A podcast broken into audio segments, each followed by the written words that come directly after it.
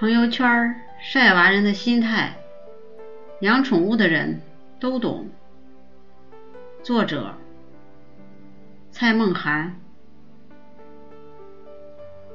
朋友圈的生态五花八门，有人专门晒小孩，就算长得很普通，也是当成宝。我完全可以理解这种心态。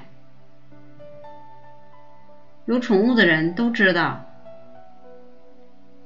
微信像是一个人，有作息时间，早上六七点，朋友圈就开始有人吆喝“早上好”，像是罗宾威廉斯主演的《早安越南》里那句问候的开场白：“早安，越南。”有人。开始朝气十足，天一亮便开始对世界指指点点。再过一些时间，一些群里的人开始互相问好，像是散步到公园遇到老相识，也像是去吃早餐时遇到邻居闲话几句。早晨的微信群。不是睡眼惺忪，就是匆忙赶路上班，有所对话，也是三言两语，没有人太多的闲空停下来多说几句。早上的公号不像网络时代以前早上的报纸，并不是非看不可。突然发觉对早上公号文章的印象总是模模糊糊，似乎是昨晚的剩菜剩饭。凉了不热，当然，更可能是脑筋想着今天的工作，而对早上的工号不免心不在焉而熟视无睹。只是一转眼到了正午的一个小时前，再回来看看微信，突然间就是生龙活虎，好像已经错失不少讨论。有时觉得这些人不用上班吗？然而，再怎么激烈讨论，通常到了中午十二点，很快又一片沉寂，应该都是吃饭去了。有些人在国外不同时间带的人还继续唠叨，因此常常没人搭理。真是名副其实的外宾，浑然不知道吃饭对国内的人有多重要。保时以后，微信的下午可以逐渐热闹，从微信群到朋友圈，此起彼落，总是马不停蹄。盯久了，开始眼花缭乱。公号文章推送越来越多，似乎越来越引起注意。有时一眨眼就读了好几篇，有时也随手转发到几个群，有时确实想借着转发与人聊天，有时转发之际总是犹豫了一下，深恐有人来答话。有时却是知道会有人爱搭话，觉得挺无聊的，也不知道如何接话。更有时真是没时间，只是很单纯，想要分享阅读经验。无论如何，很难理解。朋友圈的生态五花八门。有人喜欢分享遍游大千世界的照片，虽然很开眼界，但又往往招来妒忌。因此，众目睽睽之下难以持久炫富，除非就是老虎不管羊群的看法。又有些吃饭喝酒的照片，正是暴露文化水平不高。不分左右，不分派系，不分沿海或内陆，不分一线城市或其他，一流红酒与海鲜一起，鱼子酱与法国五大酒庄的红酒一起来，身价亿万，红酒装在纸杯里，餐桌上一片狼藉，好像是狗啃过的。总之，是一堆不堪入目的浮世绘，声势之下的荒腔走板，远远不是一端而已。即使有人写了很多如何喝酒、如何吃饭的文章，依旧效果有限，因为俯瞰朋友圈与微信群。绝大多数人喜欢读符合自己三观的文章，喜欢各式各样的鸡汤，读来用火加强自己的偏见与往事，而不是开拓知识领域，不是革新自己的认识，更不提高自己的文化水平。毕竟学习困难，在学校读书都只是为了黄金屋与美娇娘而读。毕业后，又怎会真正想学习呢？所以，同声相应，一同愤慨，一起出一口气，一起痛骂一些人、一些事，容易太多，而且爽快。所以，学术文章通常一两千阅读数，一破万，已经属于出类拔萃。难得一见，今年有篇居然十万加，其广为流传的道理莫非如此？不然，你相信是读者学问暴增吗？正因如此，微信的一天总是有很亢奋的日子。今天某一个冤案出气，明天为某一个苦命老妈不值。甚至越洋跨海去邻国指导如何判案，真是正义满满，大国崛起。不得不说，没有天天为三观发声的大家，微信说不定还死气沉沉。傍晚的微信像是最后一道阳光，众多工号抢着下班之前、黑夜之前纷纷出笼。到了晚餐时间，有些人下班，有些人还要继续加班，有些人准备去吃饭，因此六到七点这一两个小时，微信群不像午餐时间那么宁静，有些话题稍早一开，于是也停不下来，加上一些公号文章也开始有人讨论。话题于是源源不断。如果两三个小时回来一瞧，一个群可能就是一两百条了。如果有十几个这样的群，一下子就是一千条上下未读。日子久了，自然发现绝大多数的群，绝大多数的人说的都已经是陈腔滥调、老调重弹，很少有新知识。比如，中医粉说着中医粉的话，反中医的依旧没有啥医学知识，甚至连对手中医的历史与说法掌握还是极其有限，最后与增进外面的医院医疗质量丝毫无关。所以，初次的兴奋感，久而久之。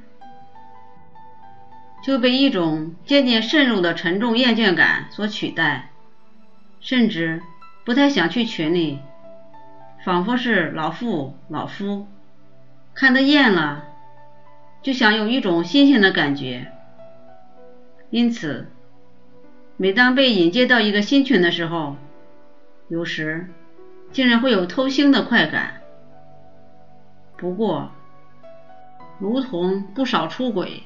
一阵子之后，愧疚日积月累，却又兴起不忘初心的发小，觉得还是老群老伴不错，比较轻松自在。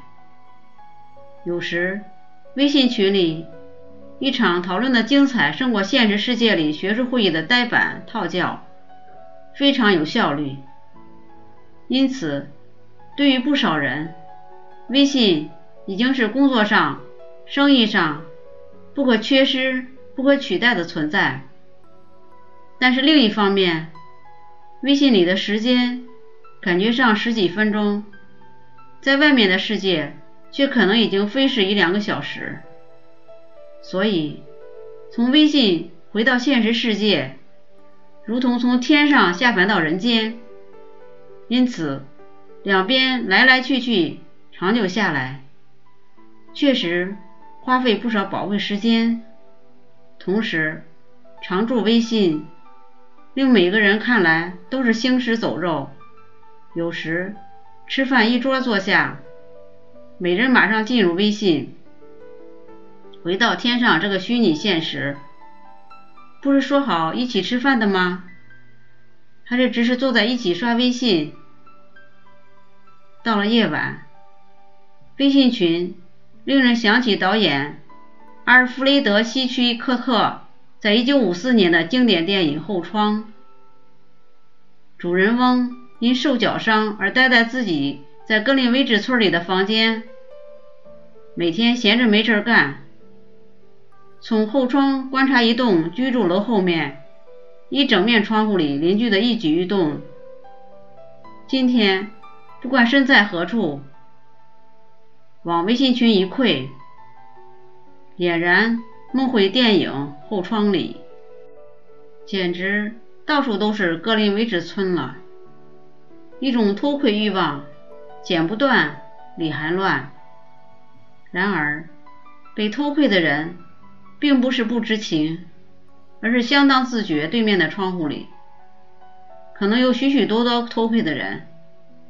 这样偷窥与被偷窥之间的微妙张力，或许是许多人对微信群乐此不疲的原因。然而，除了一些很聊得来的，或群里死对头又对上了，那就没完没了，不是难分难舍。便是怒发冲冠，秽言秽语以后扬长而去。一般十一点过后，逐渐沉寂。这个时候又有一些公号文章推送，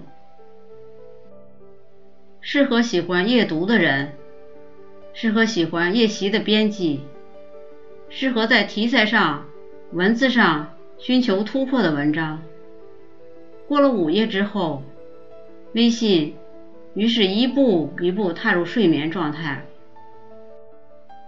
尽管总是有少数夜猫子在朋友群神出鬼没，而不是在微信群里叫春。除非群里有不少夜猫子或在国外刚好日夜颠倒地方的人，不然总是饶人安眠。因此。不到群里来狐朋引友，倒也是夜猫子的细心与礼貌。到了凌晨三点，微信像一个已经酣睡的人，一片寂静，穿插着一些打呼声。如何想象所有的人加一起而合成一个人？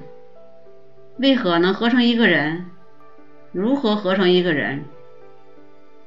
而这一个人的意志又是什么？这其实一直有些难懂、难以解释。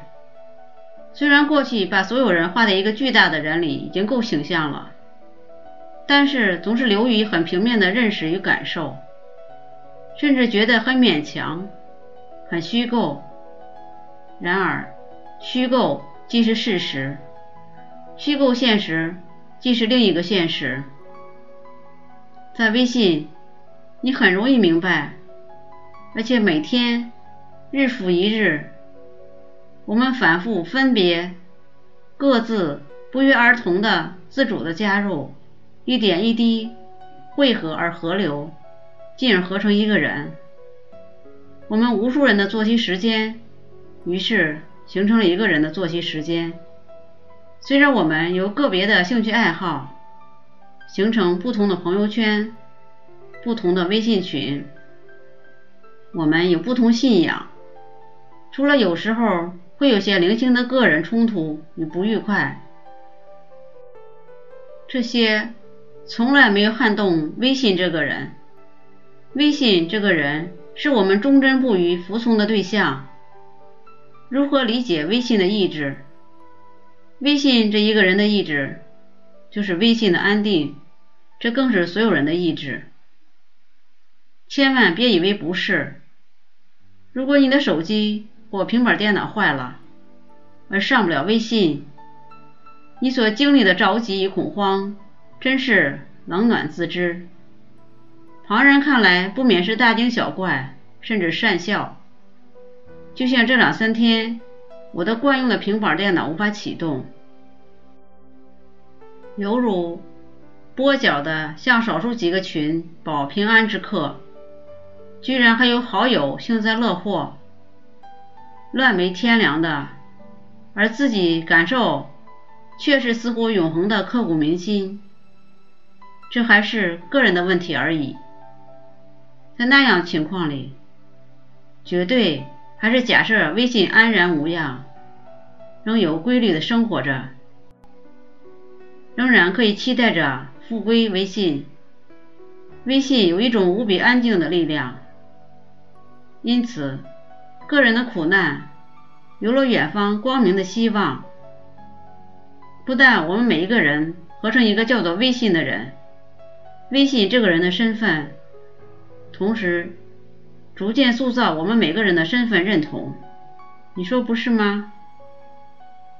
当你一出国，看到别人用 Line 或脸书，你马上认知到这不是自己人；或者说，你看到有人使用微信时，很容易就有种莫名其妙的熟悉感。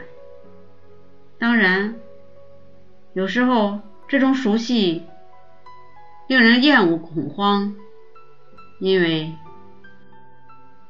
出国毕竟想要换个环境，让心情放松，让自己解放一下，不想看到似曾相识的情景，好像没有出国一般。因此，不期然看到微信那种无所逃于天地之间，又霎时看入心坎里。你当然可以离开微信，没有人会惋惜，没有鉴别，没有告别式，也没有墓碑，如同洒在大海里，你就是被遗忘而已。你再也不是我们。